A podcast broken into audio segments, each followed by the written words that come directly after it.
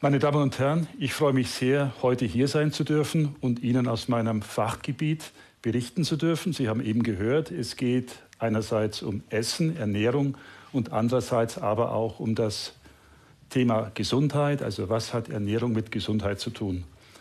Das Ganze ist heute ein Megathema geworden.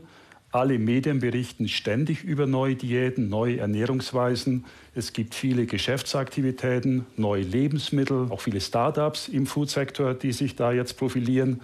Also das Thema Ernährung ist in aller Munde. Und wir alle sind ja Experten, auch Sie, weil Sie täglich essen und das Gefühl haben, Sie können da mitreden. Das ist sicherlich in Teilen richtig, aber oft doch sehr subjektiv geprägt. Und das muss nicht immer sozusagen übertragbar sein auf andere Menschen oder allgemeine Gültigkeit besitzen. Und da kommt jetzt meine Disziplin ins Gespräch. Wir versuchen natürlich, die echten Zusammenhänge hier herauszuarbeiten, die bestehen zwischen dem, was ich esse und wie mein Körper darauf reagiert, auch im Kontext mit Krankheiten. Denn es geht auch darum, dass wir hier den Körper optimal versorgen. Die Funktion des Essens ist ganz einfach. Es geht darum, dem Körper Energie zu liefern, den Brennstoff, damit unsere Muskulatur zum Beispiel arbeiten kann.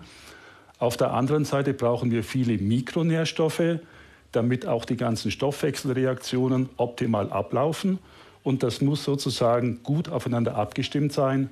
Das gibt ein optimales Funktionieren des Körpers und damit garantiert es auch gute Gesundheit. Wenn man sich jetzt aber anschaut, wie die Menschen tatsächlich sich ernähren, aus heutiger Sicht, dann fällt doch einiges auf. Und das ist auch diesem Hype geschuldet, weil eben ständig berichtet wird, oft auch aus Geschäftsinteresse. Und das, was hier erzählt wird, ist nicht immer richtig. Und das macht es auch dann so schwer für den Einzelnen zu entscheiden, was soll ich jetzt wirklich essen, was ist richtig. Zum Teil sind die Botschaften ja richtig gegensätzlich, widersprechen sich. Und damit ist der normale Bürger natürlich auch schnell überfordert und weiß nicht mehr, was er machen soll. Nun, dass Ernährung wirklich mit Gesundheit zusammenhängt, wissen wir immer besser. Es gibt dazu viele gute, gute wissenschaftliche Studien, die das immer näher beleuchten können. Und da kommt zum Beispiel raus, dass die Ernährung für unsere Gesundheit extrem wichtig ist. Das ist eigentlich der Risikofaktor Nummer eins für Krankheiten geworden. Es gibt jetzt gerade die Ergebnisse einer weltweiten Studie, wo Tausende von Wissenschaftlern beteiligt waren und die haben gefunden, dass schlechte Ernährung die wichtigste Ursache für Sterblichkeit ist. Über 20 Prozent aller Todesfälle weltweit lassen sich auf schlechte Ernährung zurückführen. Und das gilt auch für uns Deutsche. Wir essen nicht gesund, wenn wir uns genau ansehen, was jeden Tag auf den Tisch kommt. Und wir hätten hier auch einiges, was wir sicher besser machen könnten. Und darum dreht sich natürlich dann das Fach Ernährungsmedizin, wo wir wirklich versuchen herauszufinden, was ist nun wirklich die beste Kost. Nun, wie gesagt, die Medien verdienen damit ganz gut und haben jeden Tag neue Diäten für uns, gerade für das Thema Übergewicht.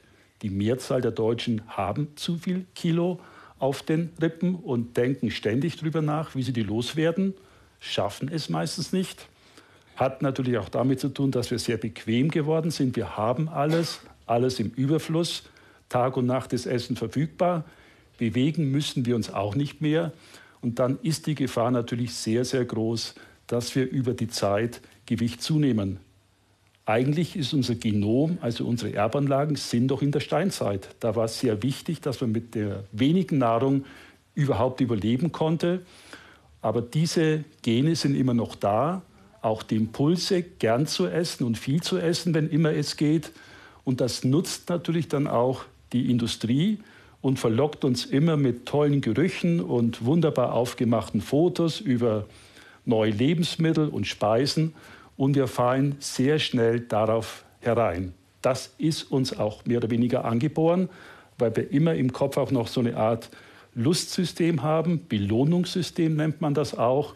Also auch wenn wir schon satt sind und sehen noch was Tolles, schlagen wir trotzdem zu, auch wenn wir das längst nicht mehr brauchen. Und das macht es natürlich sehr schwer, sein Gewicht im Griff zu behalten und überhaupt eine vernünftige Ernährung beizubehalten. Nun lassen Sie mich im Folgenden kurz auf einige Trends eingehen. Es gibt schätzungsweise 500 Diäten in Deutschland, mit denen wir abnehmen können oder sonstige Effekte erreichen können. Und es gibt Tausende von Ratgebern, die darüber informieren wollen. Oft ist es natürlich sehr einseitig und wird entsprechend stark beworben. Und dementsprechend ist es natürlich schwierig, da den Überblick zu behalten. Ja, lassen Sie mich mit der veganen Kost beginnen.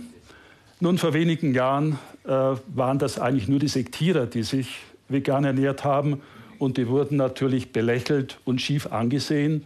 Aber das hat sich ja in den letzten fünf bis zehn Jahren deutlich gewandelt. Vegan ist in. Und wer was auf sich hält, bekennt sich auch dazu. Und angeblich soll sich auch der stärkste Mann der Welt vegan ernähren und deshalb so stark sein. Das würde ich sehr stark hinterfragen. Das kann eigentlich nicht sein. Ich glaube, da ist noch manches andere mit im Spiel. Nun, vegane Ernährung bedeutet zunächst mal, dass Menschen nur noch von Pflanzen leben. Das geht im Prinzip. Pflanzen enthalten eigentlich alle wesentlichen Nährstoffe, bis auf wenige Ausnahmen. Dazu kommen wir gleich. Und tierische Lebensmittel sind strikt verboten. Woher kommt das? Nun, ein starkes Motiv ist sicherlich das des Tierwohls. Viele Menschen haben wirklich Ekel vor der modernen Tierhaltung und das kann man gut nachvollziehen. Das ist nicht artgerecht, was wir hier treiben insgesamt. Es gibt aber auch andere Motive, wie zum Beispiel ökologische Motive. Die Herstellung von tierischen Lebensmitteln produziert mindestens zehnmal so viel CO2, also Klimagase, als pflanzliche Lebensmittel. Also man kann hier auch die Natur schonen. Ein weiteres Motiv ist aber auch die Gesundheit. Viele glauben, vegane Ernährung ist gesünder und hält dann auch fitter. Es gibt aber auch Veganer, die fühlen sich moralisch dann schnell überlegen, grenzen sich ab, sagen auch, ich kann es mir leisten, auch teure vegane Produkte zu kaufen. Dann wird schon ein bisschen kritisch, glaube ich. Aber zunächst noch mal der Blick, äh, ist das auf Dauer wirklich gesund und sinnvoll? Nun, man muss sagen, wir wissen es gar nicht, weil es gar keine guten Studien gibt, wie gut die vegane Ernährung ist. Das Einzige, was wir sicher wissen, ist, dass doch ein paar Nährstoffe wirklich fehlen. Der wichtigste Nährstoff ist hier das Vitamin B12, was nur in tierischen Lebensmitteln vorkommt. Und Vitamin 12 ist, wie der Name sagt, lebensnotwendig, ist wichtig beispielsweise für die Blutbildung, aber auch für das Nervensystem. Und gerade beim jungen Menschen, der im Wachstum ist, der braucht eigentlich sogar mehr. Hier darf das Vitamin B12 nicht fehlen.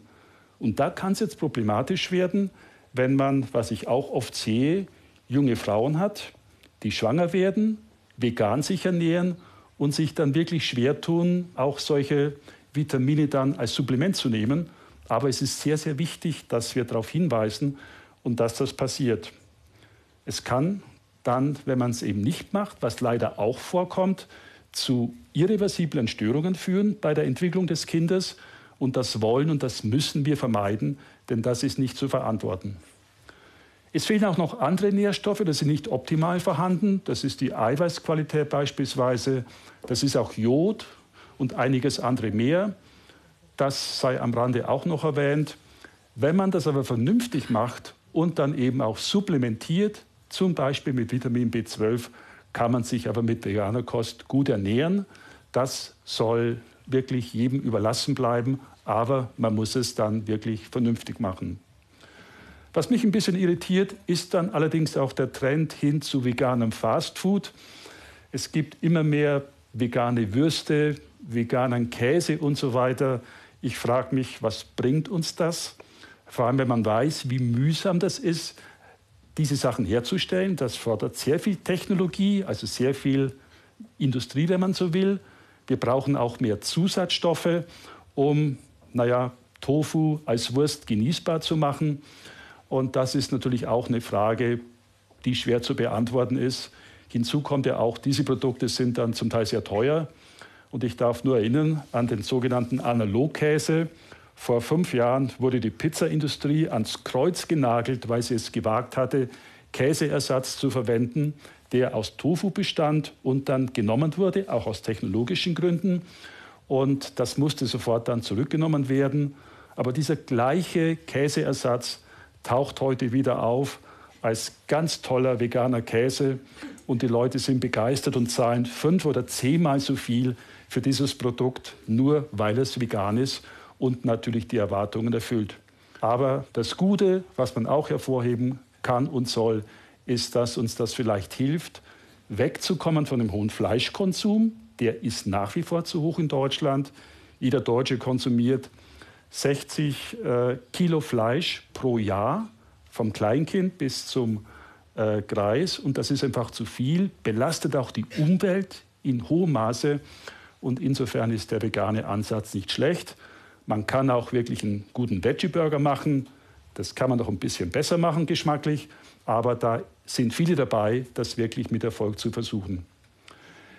Nun, ich kann vielleicht kurz noch was sagen zum Thema Intervallfasten. Das ist zurzeit auch sehr modern, speziell um abzunehmen. Es gibt verschiedene Arten, jeden Tag zu fasten oder an zwei Tagen pro Woche dann zu fasten. Damit kann man abnehmen, Energie einsparen. Es ist aber nicht wirksamer wie das Übliche, was wir sonst empfehlen, nämlich eine gesunde, ausgewogene, energiereduzierte Kost. Also Intervallfasten ist nicht magisch und auch nicht besser, aber es kann genutzt werden. Das ist jedem unbenommen. Nun jetzt ganz zum Schluss noch etwas, wie soll die gesunde Ernährung wirklich aussehen? Eigentlich ganz einfach, pflanzlich betont, wenig tierische Komponenten, obwohl das als Ergänzung wirklich sinnvoll ist. Und jeder hat dann die Möglichkeit, was für sich zu finden. Man kann pflanzliche Kost wirklich wunderbar zubereiten. Wir haben das so ein bisschen verlernt in den letzten Jahren durch die industrielle Herstellung von Lebensmitteln.